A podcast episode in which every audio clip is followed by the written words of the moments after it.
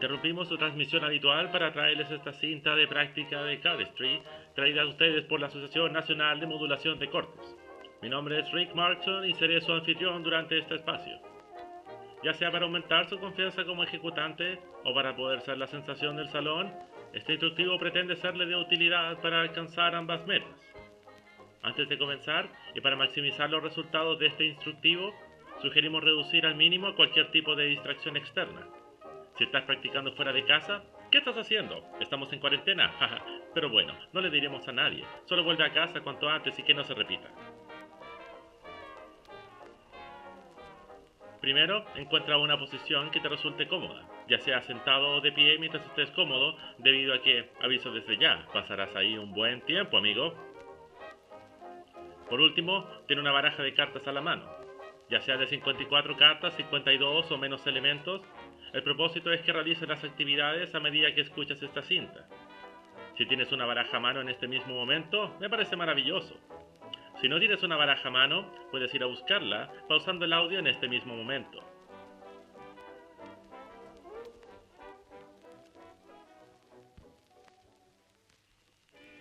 Ya podemos comenzar. Primero, piensa en aquel movimiento de cardistry que te presenta problemas. Ese corte que, por más que trates, no puedes realizar fluidamente.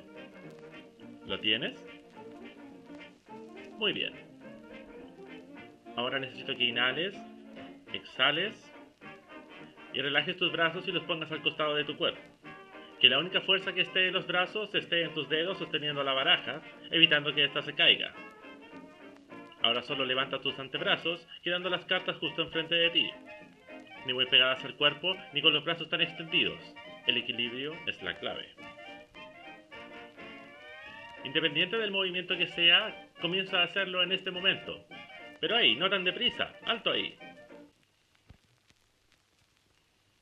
Sabemos que un corte de cardistry es la suma de un conjunto de movimientos, no de dedos, sino de posiciones de paquetes. Por lo que antes de empezar, trata de estructurar tu movimiento a practicar en cuatro etapas. Por ejemplo, el corte Charlier posee lo siguiente.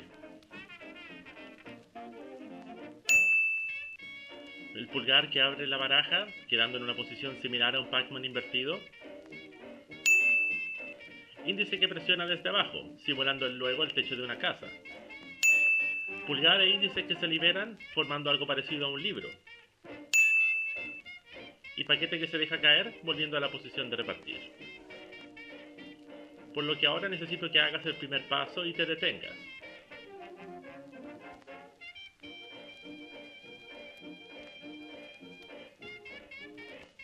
Ahora dime, ¿en cuántos paquetes separaste la baraja?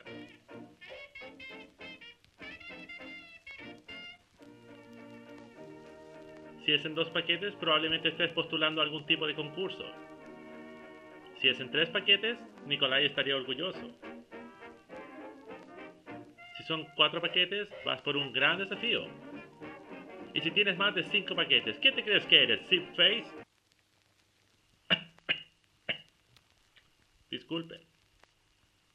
Desde esta posición, fíjate en dónde se encuentran los dedos. ¿En los extremos de los paquetes? en las esquinas. Recuerda mantener al mínimo la presión de los dedos.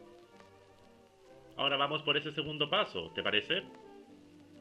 ¿Seguiste moviendo los mismos paquetes? ¿O generaste un paquete adicional? Sigue desarrollando este segundo paso.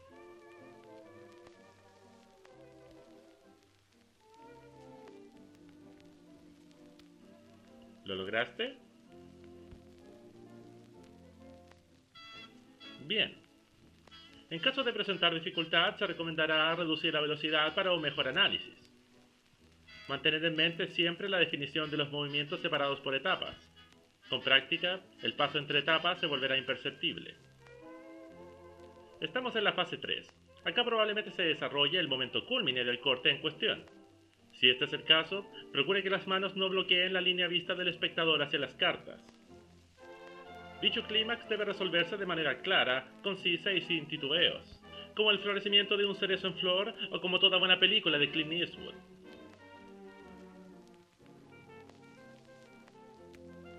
En caso de que dicho momento culmine se hubiera aplicado antes, aplicar estos mismos pasos en retrospectiva.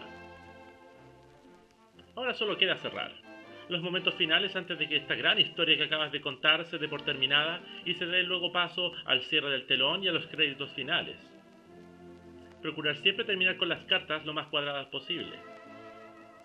Se recomienda realizar este ejercicio por 20 minutos por corte o movimiento. Recuerda que es mejor calidad de práctica que cantidad de práctica. Así que si llevas más de 20 minutos practicando esto, ¡hey! Sostén tus caballos, campeón, y toma un descanso, te lo mereces. Agradecemos su sintonía y les recordamos que aquí, en la Asociación Nacional de Modulación de Cortes, estamos haciendo lo posible para traer las prácticas del mañana al día de hoy. Regresamos con su programación habitual.